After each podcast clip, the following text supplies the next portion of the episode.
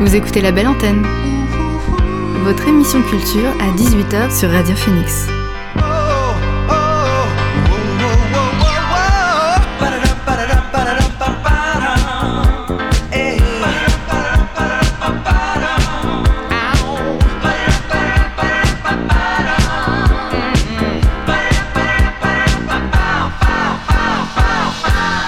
Bonjour à toutes et à tous, vous êtes sur Radio Phoenix et vous écoutez La Belle Antenne, votre émission d'actualité culturelle.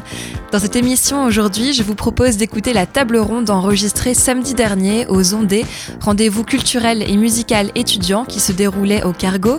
Avec Maddy Street, Manon Blanchard, Mallory Célesque et Jérémy Desmé, nous avons parlé de professionnalisation quand on est un ou une jeune artiste. Mais avant cela, place au son du jour.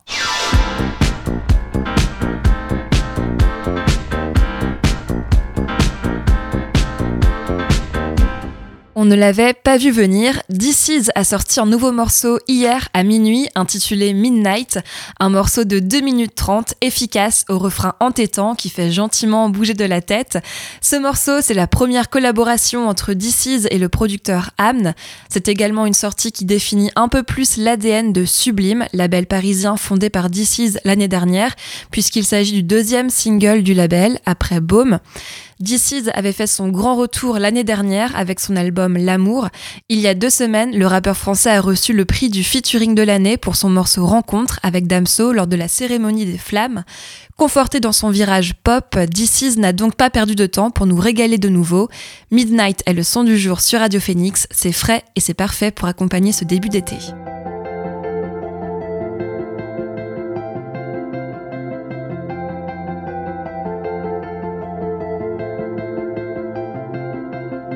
Midnight, détresse, dans la ville, dans la zone à toute vitesse, vers toute ivresse. Midnight, faiblesse, vise l'erreur, je mets dans le mille. Donne-moi l'adresse, je débarque direct sur ta moto Honda.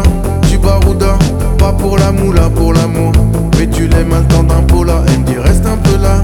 Je ne peux pas, je m'en vais pour trouver l'amour. Et il est pas là, donc je serai pas là. Juste le temps d'un flash, j'ai vogué toute la night, bro.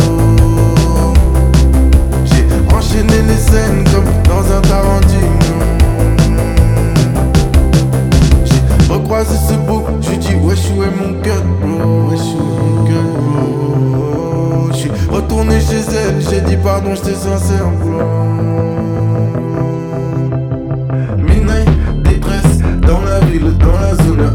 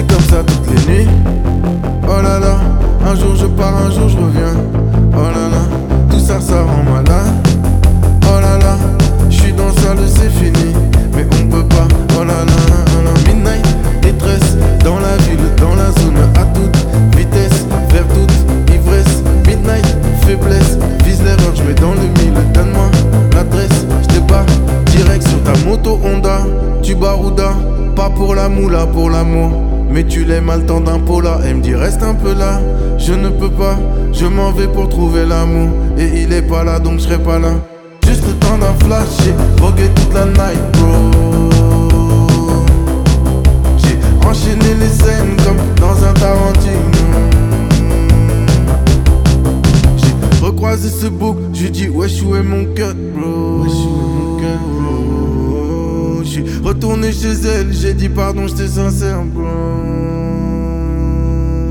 Et on a où?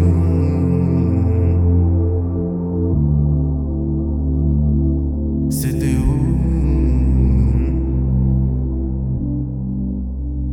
C'était le morceau Midnight de DC's et Damn. Je vais vous laisser à présent avec l'enregistrement de la table ronde réalisée samedi dernier aux Ondées, rendez-vous culturel et musical étudiant. Autour de la table, nous recevions les artistes Maddy Street et Manon Blanchard du groupe ADA, ainsi que Mallory Célesque, bouqueuse au sein des Tontons Tourneurs, et Jérémy Desmé, directeur du Cargo. Nous les avons interrogés sur le parcours de professionnalisation quand on est un ou une jeune artiste. Je vous laisse avec les 43 minutes d'échange. Bonne écoute. Et nous, on se retrouve demain pour le dernier label antenne de la semaine. D'ici là, belle soirée.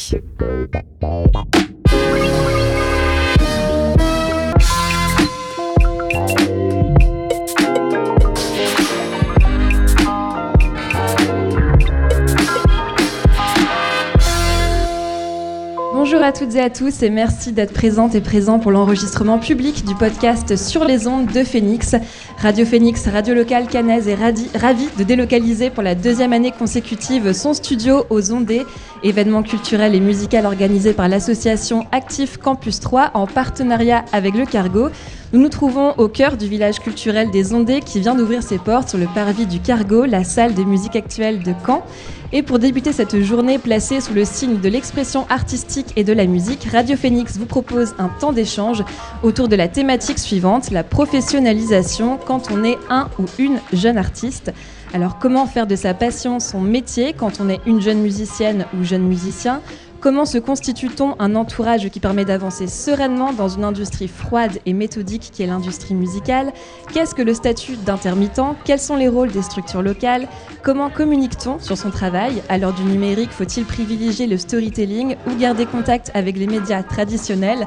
Un vaste programme et pour répondre à ces questions, nous recevons au micro Maddy Street, jeune artiste normande, à travers son troisième EP British Boy sorti en 2022 la chanteuse et vidéaste nous entraîne dans un univers infiniment queer et pop. Entre légèreté pétillante et gravité poétique, ses sons mélangent le français et l'anglais, le romantique et l'engagé, le sombre et le coloré. Un univers que l'on pourra découvrir ce soir sur la scène du Cargo. Bonjour Maddy. Bonjour. Manon Blanchard, chanteuse et autrice au sein du groupe canet Ada. Ada, c'est du garage pop à facettes, une formation qui est aussi entre pop rock moderne et inspiration des, 80s, qui a vu le jour en 2019. Alors le deuxième EP Marigold est sorti en décembre 2022. Cette année, nous allons pouvoir retrouver Ada au festival Beauregard le dimanche 9 juillet. Le groupe a reçu le prix du public John Session en 2022. Bonjour Manon. Bonjour. Alors Mallory Céleste, bouqueuse au sein de la boîte de Tour Les Tontons Tourneurs, basée à Caen. Bonjour Mallory. Bonjour. Et Jérémy Desmé, directeur du Cargo, la salle de musique actuelle de Caen où nous nous trouvons aujourd'hui. Bonjour Jérémy. Bonjour. On a une très belle tablée, donc je suis ravie de passer les 40 prochaines minutes à parler euh, sur le thème de la professionnalisation quand on est un ou une jeune artiste. Et pour commencer, je me tourne vers euh, vous, Manon et Maddy, puisque vous êtes donc euh, les artistes de cette table ronde. Enfant, quelle était votre relation avec la musique? Manon bah, Personnellement, j'ai toujours aimé la musique. J'ai commencé assez tôt à en faire. J'ai commencé par faire de la clarinette. et euh, ensuite, je suis rentrée au conservatoire de danse où j'ai passé euh, quasiment toute ma scolarité. Donc c'était euh, dès, le plus jeune âge où, ça a commencé réellement, je pense. Bah, pareil, j'écoutais, enfin mes parents écoutaient énormément de musique à la maison. Mon père jouait de la guitare et je pense que c'est ce qui m'a influencé à faire de la musique aujourd'hui. Et enfin forcément, quand on baigne dedans, ça peut nous donner envie d'en faire plus tard, je pense. Alors, vous avez grandi respectivement à Vire pour Maddy et à Caen pour Manon. Quelles étaient vos habitudes euh, culturelles? Est-ce que déjà vous sortiez sur le territoire local, euh, aller voir des concerts? Ou euh, la découverte et l'exploration de la musique, c'est plutôt faite dans votre chambre, la musique à fond sur les enceintes bah, Moi, j'ai eu beaucoup de chance. Mes parents ont toujours tenu à nous emmener voir tout ce qui se passait sur la scène locale, donc que ce soit des orchestres pour enfants ou des choses comme ça qui avaient accessibles enfin gratuitement dans la région. nous, on se retrouve vraiment entre la Manche, le Calvados et l'Orne, donc on en visite un peu partout pour voir ça, ou la fête de la musique ou des choses comme ça. Donc ils ont vraiment tenu à ce que dès qu'on soit jeune, on, aille découvrir tout ça. Euh, et c'est vrai que ça, vit énormément euh, ici en Normandie et, c'est chouette. Bah, un peu pareil que m'a dit, enfin mes parents m'ont laissé sortir assez jeune dans tout ce qui était festival, etc. Donc j'ai commencé par euh, voir les festivals de la région, donc Beauregard, Arsonic, etc. Et je pense que ouais, c'est là que ça a commencé à vraiment m'intéresser, on va dire collège, lycée. Quoi. Alors la musique arrivait très tôt dans vos vies euh, respectives. Est-ce que c'était quelque chose euh, qui vous semblait euh, inaccessible, très loin en tout cas pour, pour que ça devienne votre métier? Est-ce que, est-ce que vous le voyez comme une passion? Ou vous vous êtes dit assez jeune que vous, ça pourrait être votre métier? Moi, j'ai toujours eu un petit ego quand même, donc toujours un peu des, petites ambitions. Euh, petit, euh, mon père nous avait acheté des, les air guitares, vous voyez, les guitares qu'on remplit d'air. Là, j'avais genre 5-6 ans dans le salon en train de faire des faux solos de guitare sur deux roues déjà à cet âge-là.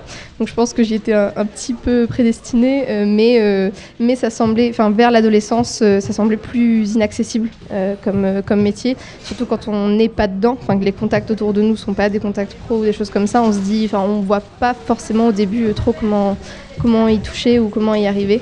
Donc c'était une passion et une envie forte, mais euh, sans, euh, sans idée claire de comment euh, y parvenir. Quoi. Bah, petite aussi, comme m'a dit, je m'imaginais carrément là-dedans. Après, en grandissant, on se prend un peu des murs. Moi, personnellement, j'ai fait la nouvelle star quand j'avais 16 ans. Donc, c'était pas une expérience hyper heureuse non plus. Et du coup, au fur et à mesure, je me suis dit que oui, ça allait être compliqué de pouvoir travailler dans ce métier-là. Donc, j'ai fait des études et j'ai travaillé dans complètement autre chose euh, avant de me décider vraiment d'en faire mon métier il y a quoi Peut-être un an, un an et demi. Mais alors, qu'est-ce qui s'est euh, passé entre la nouvelle star euh, et ce, euh, ce début de carrière qui remonte à un an, un an et demi?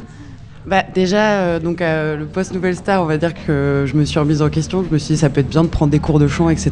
Déjà, euh, pour euh, que, que ce soit un peu plus euh, professionnel entre guillemets. Après, j'ai fait partie d'un autre groupe, une autre formation qui s'appelait The Junkyard Liberty. On avait participé notamment bah, au tremplin Phoenix euh, à la fac quand on était étudiant. Et euh, bah là, c'était vraiment. Enfin, on, on a fait quelques dates, etc. Mais c'était, ouais, comme on disait, un peu plus en mode passion. On s'imaginait pas réellement en vivre. Et euh, là, c'est avec le projet ADA pendant le confinement où on s'est vraiment euh, mis sur la composition à fond. Et euh, bah, ce- ce- cette espèce d'arrêt de deux mois du monde entier, euh, on s'est rendu compte que bah, notre travail nous plaisait pas forcément et que par contre faire de la musique c'était vachement bien. Et que bah, si à terme on pouvait en vivre, euh, on serait très content de ça. Est-ce que c'est aussi l'effet de groupe qui pousse euh, Est-ce que toute seule, tu aurais eu la même motivation? Non, parce que déjà euh, pour la compo, moi j'écris et euh, je compose un petit peu, mais c'est pas moi qui fais le plus gros du travail. Dans Ada, c'est Louis qui compose et les et Alban et, et Simon également. Mais voilà, oui, il y a cet effet de groupe de se dire bon bah si on le fait tous les quatre, c'est peut-être plus facile que de le faire tout seul, effectivement. Et l'entourage, parce qu'on a eu de la chance de pouvoir participer notamment bah, au labo du cargo et euh, au dispositif Start and Go de Norma, ce qui nous a permis déjà d'en connaître un peu plus sur le métier, ce que c'était d'être intermittent, etc. Et ça nous a ouvert peut-être un peu plus les portes euh, vers tout ça. Alors, tu as commencé à évoquer euh, les tremplins comme euh, Tremplin Phoenix, euh, John Session et puis Normal, le dispositif Start and Go. Alors, c'est vrai que le monde de la musique, c'est un monde qui peut être rempli de paillettes quand on le voit de l'extérieur. Et puis, quand on rentre un petit peu, quand on ouvre les premières portes via justement ces tremplins qui sont à, destination de jeunes passionnés, on découvre un peu le, fonctionnement d'une machine bien huilée. Vous, quelles ont été vos premières réactions lorsque vous, êtes, vous avez été confronté à ce, ce premier ¿cómo está? Euh, bah, moi, pour ma part, c'était un peu de la frustration au début parce que obligé de travailler à côté euh, pour pouvoir euh, bah, payer son loyer parce que les, au tout début, c'est quand même assez rare d'en vivre dès la première année ou même la deuxième. C'est vraiment un marathon, ça prend du temps, je pense. Et encore, nous, on est encore jeunes là avec Manon, donc on a encore du, temps devant nous, mais c'est vraiment la frustration de ne pas pouvoir y consacrer tout son temps parce qu'on n'a pas, on pas forcément les moyens de le faire. Alors, c'est pas le cas pour tout le monde. Il y a des artistes qui ont la chance de pouvoir prendre du temps. Et de le consacrer pleinement à leur projet. Euh, mais, euh, mais au tout début, euh, je pense que pour moi, c'était la plus grosse frustration, c'était ça, c'est de, de devoir travailler et faire un, un taf qu'on sait n'est pas ce qu'on veut faire plus tard et vers quoi on travaille, mais y être obligé parce que bah, il faut bien se nourrir. Quoi. Alors, on parle, on dit euh, vivre de la musique, mais qu'est-ce que ça signifie exactement vivre de la musique? Euh, Manon, si je me fie à ton profil euh, LinkedIn, ça fait un an exactement que tu as le statut d'intermittente du spectacle, qui est un peu voilà, le, le saint Graal pour toute personne qui souhaite justement vivre de la musique. Mais est-ce que tu peux nous parler un peu de ce statut Comment est-ce qu'on l'obtient et surtout comment est-ce qu'on le conserve? Alors je rectifie parce que oui, sur mon profil LinkedIn, effectivement, je suis intermittente depuis un an. La réalité, c'est que j'ai quitté mon emploi depuis un an. Donc je suis pas, euh, j'ai pas encore le statut. Dans le groupe, on a déjà un des membres qui, l'a déjà obtenu, c'est Louis. Euh, mais euh, à l'heure actuelle, moi, je vis pas 100% de la musique. À côté, je fais de la technique justement pour avoir des cachets intermittents. Donc ça va être du montage de spectacles, travailler sur le plateau pendant les concerts, etc. Donc même si voilà à l'heure actuelle je peux plus ou moins vivre de la musique sans avoir de travail à côté, c'est pas que chanter et faire des concerts. Pour ma part, c'est aussi travailler dans la musique pour les autres euh, à côté. Madi, toi, est-ce que tu as ce statut d'intermittent? Euh, non, toujours pas. Mais euh, là, on est en bonne voie, notamment grâce à Mallory, qui est notre bookeuse à toutes les deux euh, sur la table. Merci ça, ça- Mallory. Merci Malo. Ça, ça a beaucoup changé la donne euh, parce que bah, on l'obtient euh, quand on est artiste. euh, Enfin, soit on l'obtient en faisant de la technique euh, comme Manon ou en faisant un max de dates quoi euh, sur l'année. Et là, euh, pour ma part, avec mon projet, on est on est sur la bonne voie. Normalement, c'est bon pour cette année, donc on est très content. Bah, félicitations à toi. Alors tu as évoqué donc Mallory qui est donc ta bouqueuse au sein de la boîte basée à Caen, les Tontons Tourneurs. Euh, c'est vrai que euh, s'entourer professionnellement avec des tourneurs, des attachés de presse, des labels, ça signifie faire des choix, des choix qui peuvent avoir des conséquences euh, très lourdes. Le nombre d'exemples d'artistes avec qui ça a mal tourné parce que les professionnellement ça ne collait pas avec les bookers ou alors les labels, et eh ben ça voilà ça a des conséquences sur la santé mentale, sur des carrières. comment est-ce qu'on fait pour bien s'entourer? Euh, je pense qu'on déjà c'est un feeling premièrement. Humainement parce que la musique ça reste un, taf très humain. Et donc euh, en général le, enfin au premier abord déjà on le sent ou pas avec la personne.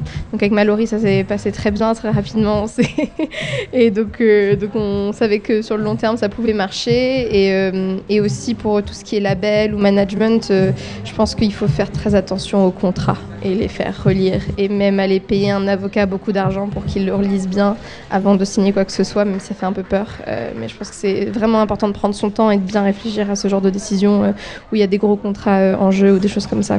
Alors Mallory, tu es donc bouqueuse, mais parfois tu endosses la casquette de manager, attaché de presse également avec des artistes comme Maddy Street. comment est-ce que toi tu, tu considères ton travail? Quelles sont les consignes un peu que tu te donnes à toi-même pour euh, que les relations euh, professionnelles se passent bien dans un milieu qui, on le sait, est aussi euh, très amical et où il n'y a pas trop de frontières entre le pro et le perso. Bah, tout d'abord, moi, mon, travail, c'est vraiment d'être bouqueuse, donc leur trouver des dates en concert festival. Après, quand un projet est vraiment émergent, comme Maddy ou Ada, euh, je peux pas les laisser euh, se débrouiller aussi seuls. Et donc, euh, bah, bien sûr, on a toute casquette aussi dans, dans, ce métier. On peut faire des rendez-vous pro pour les aider aussi en termes de label, de management, etc. Et je trouve ça vraiment important. Bah, je suis une des seules images avec mon entreprise, enfin les tontons tourneurs, aussi à les représenter professionnellement au niveau de ça. Donc, s'impliquer dans le projet, c'est réellement important que ce soit pour nous ou pour eux. C'est la passion aussi qui fait ça. et, et voilà. Alors, on a parlé de l'importance euh, des tremplins euh, sur des territoires euh, des territoires régionaux, départements aussi, à l'échelle locale également. il y a aussi l'importance des structures locales comme les SMAC, donc les salles de musique actuelle comme le Cargo. Alors, certes, on s'y rend pour voir des concerts, mais en dehors de ces temps festifs, bah, les SMAC, ça a aussi de l'activité plus qui se déroule plus dans l'ombre, comme des temps avec des résidences d'artistes, donc c'est-à-dire des artistes qui viennent préparer leur show avant de partir en tournée. Alors Jérémy Desmé, vous êtes le directeur euh, du Cargo depuis 2021 euh, et euh, votre projet c'était vraiment d'axer sur la création artistique, de, rendre le Cargo un peu comme un, lieu incontournable en matière de, création artistique et d'accompagnement. comment est-ce que vous expliquez ça? Alors déjà effectivement moi ça va faire donc une dizaine d'années que je travaille dans le, c'est le réseau des, scènes de musique actuelle. J'étais en Ile-de-France avant d'arriver au Cargo et puis de toute façon je suis surtout arrivé avec un projet qui était là aussi en place depuis pas mal d'années hein, mes prédécesseurs, les équipes du Cargo depuis 2007 ont déjà quand même euh, travaillé énormément sur la question de l'accompagnement des artistes, la partie de la création aussi, euh, notamment voilà on a des artistes qui ont été assez euh, poussés par par les équipes précédentes, notamment je pense à Orelsan Fakir et Superpose et j'en passe pas parmi d'autres également Joseph Kamel actuellement. Mais euh, surtout, oui, euh, au-delà du label SMAC, parce qu'effectivement c'est toujours un terme, on ne sait pas trop. Et puis en plus, SMAC c'est quelque chose, mais il y a plein d'autres structures qui font aussi les mêmes choses. Effectivement, le label SMAC c'est un label du ministère de la Culture qui permet de financer euh, un volet de projets artistiques et culturels qui couvre la diffusion, la création, l'accompagnement et les actions culturelles. Mais dans le projet effectivement que je mets en place avec les équipes là depuis donc juin 2021, il y a vraiment une envie de vraiment repositionner la question de la création, de l'accompagnement aussi à la scène et donc euh, de pouvoir développer le nombre de jours aussi d'utilisation du plateau, aussi bien avec euh, les artistes euh, des studios, les artistes en découverte locale, mais également aussi avec les artistes de la filière nationale. Donc on, est en train de développer, cette année on a fait 43 jours de résidence, l'enjeu c'est d'être plutôt une cinquantaine, 70 dans les prochaines années, avec une trentaine avec les artistes de la forte notoriété qui viennent vraiment préparer des gros gros spectacles, parce que le plateau de la grande salle le permet, mais également avec des projets plus intermédiaires ou en découverte et des groupes qu'on accompagne également sur le volet euh, accompagnement qui est piloté par euh, Brusco, Stéphane Bruscolini, que je remercie, qui n'est pas présent euh, ici, mais on le remercie pour tout ce travail, ce temps fourni également avec l'équipe des studios. Il y a Eric également et Yves, parce que les studios aussi, c'est une première entrée dans nos lieux de pratique artistique. Parce que souvent dans les SMAC, on voit la partie diffusion, concert, mais c'est vrai que tout au long de la semaine, ben, en fait, ça vit euh, dans les équipements. Mais la partie création, pour te répondre, oui, je pense que c'est quand même là où tout se fait, où à un moment donné, on accompagne, on a les moyens aussi euh, et les matériels pour justement apporter euh, tous ces outils à des artistes pour pouvoir travailler leur scène. On peut aussi accompagner les groupes avec des coachs scéniques, euh, la question de la lumière, du son aussi, qui est quand même important pour pouvoir vraiment se confronter dans les meilleures conditions à un public et puis justement après développer son projet. Et euh, la partie création, ce que je souhaiterais également, c'est de pouvoir doter euh, de moyens, et ça c'est un peu la limite de nos labels SMAC, c'est qu'à défaut d'autres labels qui sont dans le théâtre ou dans la danse, qui ont vraiment les moyens financiers pour vraiment produire financièrement et pouvoir accompagner des créations, ça c'est un peu la limite. Donc nous bien évidemment on peut quand même euh, alors c'est très technique tout ce que je vous dis, mais c'est vrai qu'on peut également aller chercher des subventions avec le CNM, qui est quand même euh, une grosse maison où on peut quand même déposer des dossiers. Il y a la SACEM. Mais voilà, j'aimerais quand même pouvoir aussi euh, réussir à faire en sorte qu'on puisse vraiment financer aussi et coproduire avec des partenaires, les tontons tourneurs ou d'autres acteurs locaux, de la création pour après accompagner des tournées. Voilà. Et puis donc oui, au-delà de cette partie vraiment pour le plateau, pour les artistes, euh, au sein de l'équipe permanente du cargo. Je trouve que c'est important aussi ces temps de résidence parce qu'il y a un temps aussi d'interaction où les équipes permanentes sont en rencontre avec des artistes, des équipes artistiques qui après peut-être reviendront plus tard. Donc c'est aussi comment on crée une dynamique et une relation privilégiée avec tout cet entourage. Alors tu as évoqué euh, Stéphane Bruscolini, donc qui est la personne euh, référente au studio euh, du Cargo. les studios, donc c'est un espace en dehors donc des deux scènes, donc le club et la grande salle, que bah, le grand public ne connaît pas. En revanche, c'est un lieu de passage. Il y a énormément de passages. Combien de groupes occupent les studios à l'année? Alors on a à peu près 200 groupes viennent à, l'année. Euh, en termes de musiciens, musiciennes, on a pas loin de 500 musiciens, musiciennes qui, euh, euh, qui, qui, viennent au cargo pour répéter. On a six studios de répétition, un d'enregistrement et on a deux studios qu'on appelle H24 qui est plutôt à destination des groupes soutenus, accompagnés sur l'année ou sur deux ans avec, avec le cargo. Et effectivement, c'est un, espace où en gros les studios sont ouverts tous les jours de 10h à minuit. Hormis le lundi, euh, c'est uniquement l'après-midi, le dimanche on est fermé. Mais euh, oui, oui, c'est sûr que c'est la première entrée où justement les équipes euh, Brusco et les équipes des studios peuvent rencontrer, identifier des projets, au-delà même de l'accompagnement juste à la répétition, qui est déjà un, dispositif soi. Mais voilà, pour commencer à identifier, Jean, Brusco prend beaucoup de temps aussi sur des rendez-vous conseils, au même titre que justement ben, les tontons, l'entourage peut aussi avoir pour euh, ben, les orienter sur des dispositifs, des tremplins, sur des labels, sur des questions de contrat, d'intermittence. Voilà, on est vraiment sur un maillage collectif pour euh, accompagner ces, projets. Et euh, c'est vrai que là, pour le coup, étant en plus en cœur de, en cœur de ville, le cargo étant situé au niveau de, de la presqu'île, c'est vrai qu'avec 500 musiciens musiciennes chaque année, c'est sûr que c'est un, un, poumon en tout cas de, de, repérage et d'accompagnement qui, qui, commence là. Et puis après, ben, on peut déployer différents dispositifs, que ce soit sur la scène du club, la scène de la grande salle, avec Sylvie Morin qui est notre euh, responsable de l'action culturelle également. Il y a aussi un, intérêt aussi de pouvoir, euh, si les artistes le souhaitent, parce que c'est pas amené à tout le monde, ou peut-être les artistes souhaitent pas prendre du temps aussi, mais tout le volet médiation euh, artistique et culturelle est aussi un espace où on peut faire des cachets, on peut travailler avec des publics spécifiques, qui soient scolaires, en détention, en situation de handicap, et c'est aussi un espace où on peut aussi rencontrer ces artistes et ces publics alors, euh, Madi, tu es une, une, artiste qui a été euh, accompagnée euh, par le Cargo. comment s'est passé concrètement cet accompagnement et aussi quels sont le dossier, quel est le dossier qui est à fournir à, la, personne comme Stéphane Bruscolini pour être accompagnée par le Cargo? Alors, j'ai pas été accompagnée par le Cargo pour mon projet perso, mais on a fait une résidence avec le Biche Club ici. Donc c'est peut-être ça euh, d'où vient ton info. On est venu passer, euh, c'était 3-4 jours je crois, euh, si je me souviens bien, en création dans les studios avec le, le Beach Club qui est donc un collectif pour les femmes et minorités de genre dans les musiques émergentes normandes. on a pu faire de la créa et visiter le cargo et Brusco nous a très bien accueillis d'ailleurs. merci à lui. et ça nous a permis d'avoir un espace un espace où on était très bien accompagnés et on pouvait se focaliser sur de la création et de la rencontre, parce que c'est la première fois qu'on faisait une résidence ensemble avec le Beach Club, et donc on se rencontrait avec les autres artistes. Euh, et donc voilà, nous on a été euh, accompagnés de cette manière-là, mais pour une période assez courte quand même, euh, avec le cargo. Ouais, Manon, peut-être que tu peux ajouter ton expérience avec le, cargo. on, est, on est accompagné avec Ada par le cargo, donc depuis cette année, même si les années précédentes déjà, on avait côtoyé les studios avec nos groupes précédents, etc. Euh, nous, on a eu une résidence euh, à la MEP, donc à Bourguébu, musique en pleine. C'était plus pertinent pour nous parce que nous, on a aussi du coup une association et un label, donc la, la et le label Silverboard Records.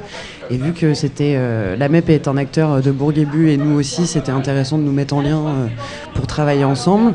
Et euh, Brusco nous fait aussi des rendez-vous conseils euh, réguliers euh, sur l'évolution du projet, justement, où on en est de notre intermittence, quelles sont les sorties à venir pour, pour le projet, les dates, etc. Donc il y a un suivi régulier de l'avancement du projet, et justement de, de la professionnalisation de celui-ci. Alors, le statut d'intermittent, effectivement, il faut donc réunir 507 heures de cachet. Alors, comme le disait Manon, il y a des personnes qui peuvent faire des contrats sur les deux annexes, annexe 10 et annexe 8. Donc, une annexe qui est spécifique pour les métiers artistiques et une autre annexe qui est plutôt spécifique pour les métiers euh, techniques. Donc, euh, avec ces deux annexes, en, fon- en fonction des contrats, il faut atteindre 507 heures sur 10 mois, je crois. C'est bien ça? Anniversaire aussi, ouais, c'est 10 mois. C'est ça. C'est pas 12 mois? Bon, Ah là là à vérifier. À revérifier. Mais bon, peut-être 12 mois, c'est vrai que ça, avec les dernières réformes, tout à fait. Et, euh, et donc, en gros, une fois qu'on a atteint la date d'anniversaire et qu'on peut justement justifier par rapport à Pôle emploi ces 507 heures, on ouvre ses droits d'intermittence sur un délai qui est effectivement restreint. Et euh, effectivement, après, il faut continuer à faire des cachets pendant tous les, tous les ans. Et à chaque fois, c'est recalculé à la date d'anniversaire et ainsi de suite. Après, on peut bénéficier d'un revenu fixe en fonction de ces cachets qui est, euh, recalculé aussi par rapport à l'augmentation des salaires qu'on peut se faire dans sa carrière. Et euh, ce qui permet euh, bah, de pouvoir euh, être à 100% dans son projet, de pouvoir vraiment se permettre bah, voilà, d'être vraiment professionnel en tout cas et d'en vivre et surtout d'avoir tous les moyens pour développer son projet. Alors des informations très techniques, mais il faut aussi parler technique puisqu'on parle de professionnalisation quand on est un ou une jeune artiste. Et ce podcast s'adresse à, toutes celles et ceux qui veulent vivre de leur passion, euh, de, voilà, de, de, rendre, euh, de rendre professionnel leur projet euh, artistique. Alors pour, voilà, pour rendre professionnel son projet, il faut aussi communiquer autour. Et la communication, eh ben, c'est un vaste sujet. Et je vais citer un article de Libération publié en, en février 2023 qui a été écrit par la journaliste Lolita Dans lequel l'attachée de presse euh, Patricia Taglia explique que euh, en 2010, alors c'est l'année du lancement euh, d'Instagram, il y a des artistes comme Stromae qui commencent à connaître un certain succès grâce à leur profil sur les réseaux sociaux. La presse est encore un lieu privilégié pour promouvoir, expliquer et vendre un album, mais plus de dix ans plus tard, eh bien, les cartes ont été rabattues et les manières de faire connaître sa musique se sont diversifiées. Alors aujourd'hui, eh ben, euh, euh, quelle est la relation entre les artistes et les médias traditionnels? Manon m'a dit, vous, quels sont les outils que vous préférez pour euh, promouvoir votre musique? Bah, Nous, on utilise principalement Instagram. parce que je pense qu'en termes de tranche d'âge, peut-être que c'est ce qui nous parle le plus. On essaye de, faire des TikTok aussi pour, pour parler à un plus grand nombre, mais j'avoue qu'on n'est pas des super grands experts. On s'y met doucement. Euh, donc oui, la, enfin, les réseaux sociaux, c'est quand même une importance. Je pense qu'on est dessus quasiment quotidiennement euh, pour parler de ce qu'on fait, des dates à venir, euh, même parler des backstage, qu'est-ce qui se passe en coulisses, etc. Donc oui, il y a un lien particulier. euh, Enfin, je pense qu'aujourd'hui, être artiste et pas du tout communiquer sur les réseaux, ça peut être un parti pris, hein, ça peut être un choix, mais c'est quand même assez rare et ça doit être quand même assez compliqué à gérer au quotidien. Ouais, je rejoins euh, plutôt Manon sur, sur tout ce qu'elle a dit. Euh, J'utilise aussi principalement Insta. Euh, donc euh, pareil pour euh, montrer du backstage, euh, parler des prochaines dates, tout ça. Et euh, après, euh, quant à la relation avec les médias, euh, je pense que c'est plus quand on a une sortie précise, genre un EP ou un clip ou un single. Dans ce cas-là, on peut se tourner vers une attachée de presse ou quelque chose comme ça. Mais surtout quand on est artiste émergent, c'est quand même un coût. Alors que faire sa promo soi-même, alors certes, il faut plus de temps, c'est sûr, mais, mais ça ne coûte entre guillemets rien de poster un truc sur Insta. Mais je suis dans un monde idéal, on fait un bon. On, approche les deux différemment, mais on mélange les deux pour pouvoir faire au mieux la promotion de, son, ses projets, je pense. Euh, mais oui, voilà, ça dépend à quel stade on en est euh, de, du- de notre projet euh, et si on a les moyens de se payer euh, un ou une attachée de presse aussi. Alors, euh, c'est vrai que ça, ça rajoute des casquettes à l'artiste qui, euh, en plus de se concentrer bah, voilà, sur son œuvre musicale, doit en plus euh, prendre la casquette euh, donc d'auto-entrepreneur pour défendre un projet, le vendre aux médias, aux salles.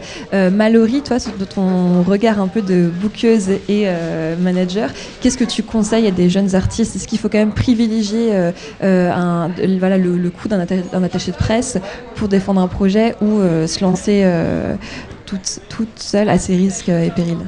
Oui, moi je reviens juste sur les canaux de communication. souvent on privilégie Instagram ou TikTok et c'est vraiment des réseaux qui sont en voie qui éclatent en ce moment, donc c'est très très chouette. Mais Facebook c'est un réseau aussi à ne pas négliger, je trouve, à l'heure actuelle, surtout en termes d'événements. Euh, et parce qu'il y a une population, enfin tous les, les personnes programmateurs, programmatrices et euh, pros sont sur Facebook à l'heure actuelle. Euh, et continuer à être sur Facebook, donc pour moi c'est vraiment un réseau à, à garder. Et concernant les attachés de presse, c'est très difficile à trouver. surtout après une sortie Covid, il y a énormément de groupes qui sortent et qui vont sortir des albums, enfin 2023-2024.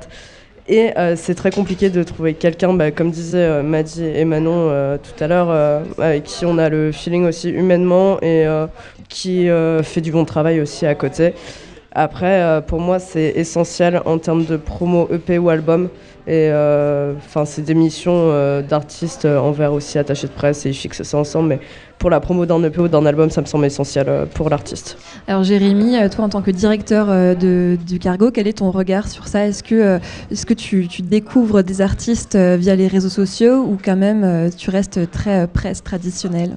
Oula, bah, je rejoins effectivement tout ce qui a été dit, hein, bien sûr, sur les réseaux sociaux, il ne faut pas en omettre. Après, je pense qu'il faut surtout bien identifier son audience par rapport à son projet, par rapport à son public, pour accentuer en tout cas le bon réseau par rapport à la base. Puis après, effectivement, il ne faut pas omettre les autres réseaux qui sont également importants.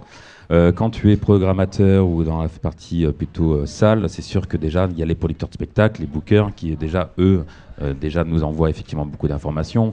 On a des temps de réseau aussi des festivals, de filières, les salons où en fait on va être en discussion avec l'entourage, avec la filière qui vont nous dire tiens je viens de signer cet artiste, écoutez parce qu'effectivement on est sur un un enjeu local mais aussi national, voire des fois international. Donc effectivement, il y a quand même cette relation avec la filière qui est quand même un gros, gros, gros lien et d'infos.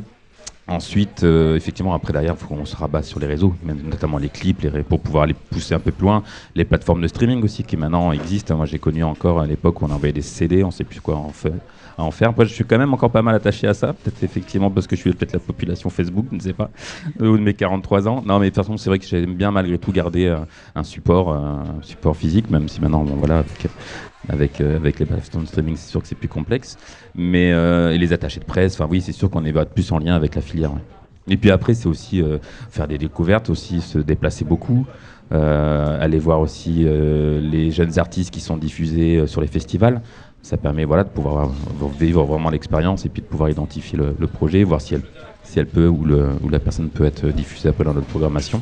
Parce que c'est vrai qu'en tant que, que bouqueuse, Mallory, euh, est-ce que ça reste important pour toi d'avoir une euh, revue de presse pour pouvoir justement bah, les transmettre euh, aux salles, montrer que ben voilà le, le, groupe existe dans les milieu traditionnel, ça permet d'avoir une certaine un certain prestige, on va dire, dans l'écosystème des musiques actuelles? Ah, après, c'est important, oui, d'avoir euh, du matériel à livrer aux salles. Euh, tout dépend déjà si notre mail est, bien reçu aussi et ouvert. C'est la vraie question euh, à l'heure actuelle. Mais bah, en fait, c'est la vitrine aussi de l'artiste papier. Et c'est important que ce soit esthétique et très concis, en fait. avoir un visuel concis, esthétique, et quand c'est ouvert, c'est chouette. Pour rebondir, oui, oui, bien évidemment ça va être plutôt sur l'artiste qui est pas encore hyper identifié, mais on, commence à avoir son entourage. C'est sûr que dans les prochaines semaines, avec l'actu de l'album ou d'un EP, d'un clip qui va sortir quelques dates, c'est sûr que si en plus on voit que c'était l'attaché de presse ou euh, qui est dessus, bah, de fait, on sait que la carrière va vraiment avoir prendre un, pas, un sacré pas professionnel. Il va avoir une perspective effectivement de rayonnement au-delà de son territoire. Donc c'est sûr que bien évidemment, c'est quand même important de pouvoir voir euh, le retour presse du projet. Ce que euh, Manon euh, m'a dit, euh, vous avez, enfin vous êtes en tout cas répertorié, en tout cas dans la presse locale. Si on tape le nom de vos projets, on trouve plusieurs articles de la presse locale, puisque donc il y a eu la participation à ces tremplins comme John Session, comme Tremplin Phoenix, et puis ben, bien sûr les journalistes s'intéressent aux artistes locaux qui sortent des albums. Mais est-ce que ce sont eux qui sont venus vers vous, ou vous avez dû tout de même envoyer des mails pour démarcher? Euh, ça dépend pour moi. Il y a eu un peu des deux. Euh, là, euh, récemment, j'ai eu quelques articles, notamment parce que j'ai fait le top 10 du prix Pernod Ricard.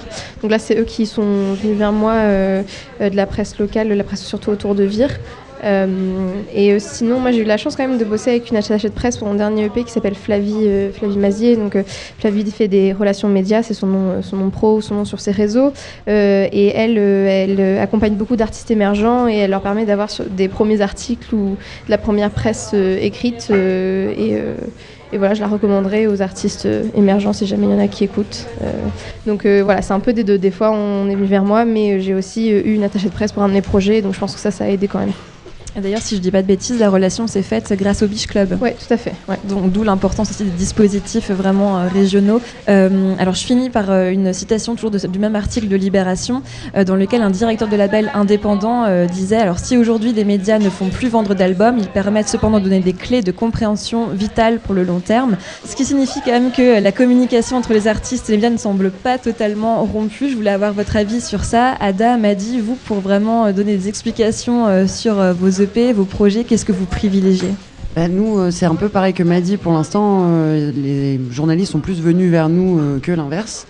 Mais effectivement, on va sortir un album en 2024 et là, il y aura un vrai travail de relation avec la presse pour qu'il sorte déjà de la Normandie, qu'il soit partagé au national.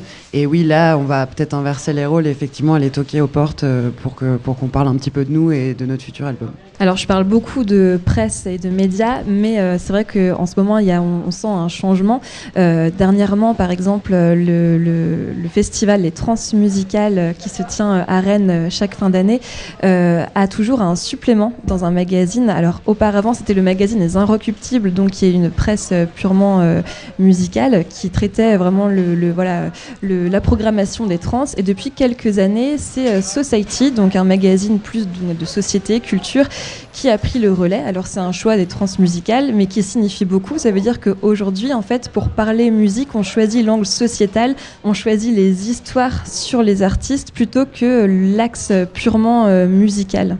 Vous, qu'est-ce que vous, vous en pensez de, ça? Comment est-ce que vous, est-ce que c'est quelque chose que vous avez euh, noté aussi euh? De mon angle, je vais effectivement, en tout cas, c'est sûr que Maintenant, euh, l'art, la musique, dans la société dans laquelle on vit, enfin, tout se croise de toute façon, la question de la société, les urgences, enfin voilà, même après la crise Covid, enfin, ainsi de suite. Donc, je pense que voilà, maintenant on est sur un tout et effectivement, un projet, quel qu'il soit, euh, a maintenant beaucoup plus euh, d'audimat sur, sur des plus, des, des, des, des, médias plus généralistes, plus généralistes, pardon. Mais non, moi je pense que c'est plutôt une bonne chose parce qu'effectivement ça décloisonne les choses, ça décloisonne les espaces, ça permet effectivement de pouvoir toucher un plus large public. Euh, voilà, après, je pense aussi, il ne faut pas l'omettre, hein, que tous les médias que tu as cités, c'est quand même des grosses euh, entreprises, des grosses filières, des gros conglomérats de structures, donc il y a quand même des enjeux aussi euh, qui nous dépassent économiques. Donc je pense qu'aussi, ils sont assez, à mon avis, agressifs pour aussi prendre des labels, des marques et travailler effectivement leur, reconnaissance et eux aussi ouvrir. Donc il y a peut-être cette question-là aussi qui fait que... Bien sûr, au-delà du nom des médias, c'est aussi beaucoup l'image de, de marque qui joue. En effet, en ce moment, ça se ressent plus dans les médias, mais je pense que ça a quand même toujours été un peu le cas. Enfin, euh, les, moments historiques ou dans les sociétés, même avant, dans les années, enfin, on regarde ça avec dans le punk en Angleterre, ils faisaient pas de la musique que pour faire de la musique. Euh, et donc, je pense qu'il y a aussi une part de ça et que ça, ça a toujours été le cas. Alors, en effet, c'est peut-être plus mis en avant euh, maintenant dans les médias, comme tu dis, mais, je pense que c'est pas forcément une mauvaise chose pour le coup. Alors, puisque ce soir, donc c'est une soirée concert organisée toujours par Les Ondés, on pourra retrouver l'artiste Bébé Jacques sur la scène du cargo. Et donc je voulais citer euh, quelques paroles, euh, donc euh, extrait de son de sa chanson Zandvoort, extrait de son dernier album New Blues Old Wine, dans lequel il dit tiens prenez mon argent, prenez toute la fame, tu vas te perdre dans des illusions au bout de deux semaines. Vous, quelles ont été les plus grosses désillusions auxquelles vous avez été confrontés, Maddy, Manon, dans ce monde de l'industrie musicale Bah, nous, euh, on a fait le choix, de, entre guillemets, euh, à l'exception de Mallory, euh, de s'entourer soi-même, puisque du coup, on a notre propre label, notre propre association. Donc, on a peut-être eu cette chance d'éviter des mauvaises rencontres, on va dire. peut-être la plus grosse désillusion, c'est encore à l'heure actuelle le, manque de présence féminine dans les métiers. En plus, moi, je fais de la technique, comme je disais tout à l'heure, et là, pour le coup, c'est vraiment flagrant. Des fois, on est des équipes de 40, on est deux femmes. Donc, je pense que là, c'est vraiment un vraiment l'urgence de résoudre ce problème. Et oui, je pense que c'est peut-être la plus grosse désillusion de voir que malgré tout ce qu'il y a déjà eu depuis des années, on en est encore à un stade où ça évolue pas tant que ça et qu'il faut y remédier. Euh, moi, je, ouais, je pense que la seule désillusion que j'ai eue, c'est une fois j'ai eu un, enfin, rendez-vous avec un label dont je tairai le nom, mais euh, avec euh, une personne chargée de projet dans ce label. Et en fait, en discutant avec elle, on se rend vraiment compte qu'on est un, enfin pour, euh, pour cet exemple-là, qu'on était vraiment un produit et euh, que la personne en face de nous n'y connaissait pas grand-chose en musique aussi. Et ça, c'était un peu bizarre de se dire qu'il y a des personnes qui travaillent dans le monde musical, mais qu'en fait, euh, non, enfin, connaissent pas forcément ni ta musique à toi, alors que tu es venu pour ça, ou la musique de manière générale. Et donc, c'est, faut pas oublier qu'il y a quand même un côté business. C'est normal, c'est une économie qui tourne autour de la musique, mais il y a quand même ce côté-là qui est, enfin, important et qui prend beaucoup de place. Il faut pas l'oublier. Et on peut, on peut être désillusionné par rapport à ça, parce que pour nous, c'est une passion et qu'on fait ça euh, par passion. Mais il euh, va falloir se confronter à ça, je pense, euh, quand on est artiste émergent aussi. Alors, avant de terminer cette discussion, j'aimerais faire un tour de table pour avoir l'avis et les conseils plutôt de chacun et chacune, des conseils que vous donneriez à des jeunes artistes qui souhaitent se professionnaliser. On peut commencer par Manon. bah déjà de d'y aller même si ça fait un peu peur, d'essayer de se renseigner un maximum parce que moi par exemple au collège, lycée, j'avais aucune idée de ce qu'était l'intermittence et peut-être que si je l'avais su plus tôt, je me serais peut-être lancé plus tôt aussi. Euh, voilà, d'essayer de se renseigner un maximum, de se, de se rapprocher des structures locales, euh, même si ça peut faire peur d'aller frapper à la porte du cargo, du BBC ou, euh, ou de Normad, d'autres structures normandes, de pas hésiter à y aller, ne serait-ce que pour demander des infos. Et puis, ouais, de, de se déplacer quand il y a des temps de rencontre, d'échange, et puis de croire en son projet, même si des fois, effectivement, comme disait Madi, on rencontre des gens qui y croient pas trop et, euh, et qui nous donnent pas les meilleurs conseils, c'est ouais, de, de, y aller, quoi. Et puis, même si ça plaît pas à tout le monde, on peut quand même en vivre et, essayer de, de, vivre de sa passion malgré tout. Jérémy, quels seraient les conseils que tu donnerais en tant que euh, voilà, membre d'une SMAC euh, à des jeunes artistes euh, ou que tu donnes peut-être déjà à des artistes que tu reçois dans les studios? Non, mais déjà, bien évidemment, comme tu l'as dit Manon, bien évidemment, il faut, pousser les portes de n'importe quel équipement dans lequel il y a une programmation musicale. De fait, il y aura un programmateur, il y aura un professionnel en tout cas qui aura sa lecture, en tout cas du contenu. Je pense que c'est important d'être physiquement en tout cas identifié, de pousser les portes, quelles qu'elles soient. Effectivement, il y a des réseaux de musique actuelle, comme tu dis, Norma, qui proposent aussi des temps de rendez-vous, de formation, de rencontres gratuites, accessibles. Il y a les studios aussi, pour pouvoir bénéficier effectivement des studios proposés dans, dans des lieux comme Musique en pleine également, mais aussi au Cargo, BBC. Je pense que c'est une bonne entrée également. Il y aura toujours des personnes à, rencontrer. Et puis moi, je prendrais peut-être un autre angle, c'est effectivement aussi de se positionner sur une scène et vraiment de pousser euh, toutes les portes, tous les lieux. S'il y a un café-concert qui propose un concert avec une scène locale, c'est aussi d'identifier, de se faire connaître et de pouvoir aussi créer une dynamique autour d'une scène, autour de ses homologues, de ses collègues musiciens, musiciennes, pouvoir se confronter. Peut-être derrière justement dire tiens, moi je cherche un j'ai un projet, j'ai besoin d'une chanteuse ou d'un chanteur, de ce que tu veux. Euh, ça peut créer, voilà. je pense qu'il y a aussi ce terreau de vraiment de se rencontrer, de se, très vite, en tout cas, de aussi identifier euh, les musiciens, musiciennes qui sont actifs sur, euh, sur un territoire. Quand tu dis une scène, Jérémy, c'est une scène à l'échelle locale ou une scène bah, rock ou rap Ah non, je peux dire une scène à l'échelle mm. locale. Après, bien évidemment, autant dès le début aussi pouvoir rencontrer ces, les personnes qui officient dans la même esthétique, tout à fait. Après, euh, je pense qu'aussi, il ne faut pas hésiter à s'inscrire sur des tremplins ou dispositifs. Alors, faire attention avec les tremplins, parce qu'il y a un peu de tout. Hein. Il y a des tremplins qui ont quand même un modèle économique, euh, voilà, en région parisienne. Mais euh, voilà, je pense qu'il faut vraiment essayer de, prendre toutes, toutes, ces opportunités pour se faire identifier, pour avoir accès à une première scène. Il y a des scènes ouvertes aussi, il y a des MJC qui font du travail aussi très, très chouette sur le territoire. Je pense au Sillon, Tandem aussi, donc ça permet d'avoir accès aux premières scènes. et puis, ouais, et puis des fois, il y a aussi d'autres dispositifs nationaux. Il y a le aussi qui euh, propose des dispositifs. Il y a les Inuits du Printemps de Bourges, il y a euh, bah, différents dispositifs. Donc il faut y aller. Et puis même si on n'est pas pris la première année, bah, on réessaye. Et puis voilà, ça permet de rencontrer des personnes. Voilà, en tout cas, il faut se bouger vraiment, sortir chez soi, même si les réseaux sont importants. Bah moi, je rejoins Manon et, Jérémy euh, sur le fait où c'est vraiment important de se déplacer et de se créer son réseau, en fait, que ce soit entre artistes, musiciens, musiciennes ou professionnels aussi. comme le disait Jérémy, il y aura toujours bah, un professionnel ou une professionnelle euh, dans un concert. Et euh, c'est important qu'aussi le projet soit vraiment identifié en dehors euh, d'appels ou de mails et qu'on voit vraiment la personne. Donc ça, et persévérer.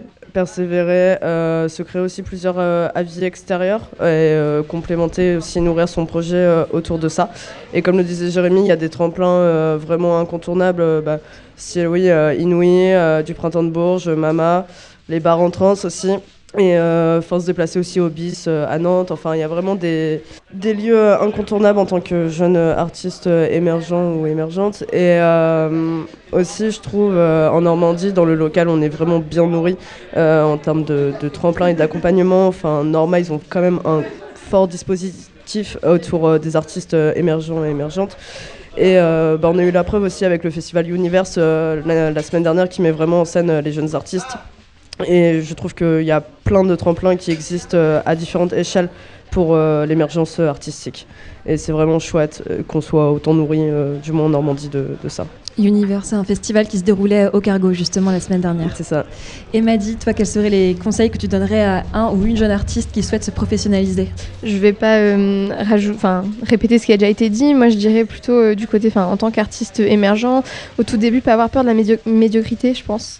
Que des fois, on hésite, on hésite à sortir quelque chose, qu'on se dit, oh, c'est pas assez bien, ça sonne pas comme ce que j'écoute, mais c'est normal que ça sonne pas comme ce que t'écoutes. T'as pas un label, t'as pas un, un gros studio, euh, mais les pros, ils vont pouvoir faire la différence quand t'as un projet émergent et que tu sors quelque chose, ils vont pouvoir voir la vision de ce que tu fais et au moins avoir une petite carte de visite, un truc à montrer, à faire écouter, dire je fais de la musique, même si c'est qu'un lien SoundCloud euh, mal mixé, c'est pas grave, au moins on verra euh, déjà ce que tu fais. Je pense pas avoir peur de ces premiers pas et aussi euh, rester fidèle à soi dans son projet.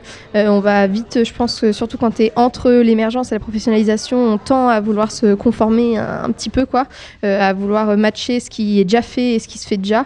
Mais si tu as confiance en ce que tu fais et ta singularité, je pense que c'est important de continuer à mettre ça en avant et de pas avoir, euh, pas de se bloquer par rapport à ça et de continuer à le faire. Et tu, enfin, de toute façon, il y a que en continuant que tu verras bien. C'est aussi ça, c'est pas arrêter. Ça, c'est, c'est le secret aussi, je pense, c'est de, de continuer de persévérer autant qu'on, autant qu'on peut, quoi. Eh bien, merci beaucoup, Maddy, Manon, Jérémy et Mallory, d'avoir euh, répondu euh, à nos questions pour cette discussion autour de la professionnalisation des jeunes artistes. Et puis, euh, on précise aussi que votre ton EP Maddy est disponible, donc British Boy est disponible sur toutes les plateformes. Et c'est la même chose pour Marigold, le dernier EP de Ada. Et puis, Maddy Street, on va pouvoir te voir ce soir sur la scène du Cargo. Merci à tous les quatre. Merci beaucoup. Merci beaucoup.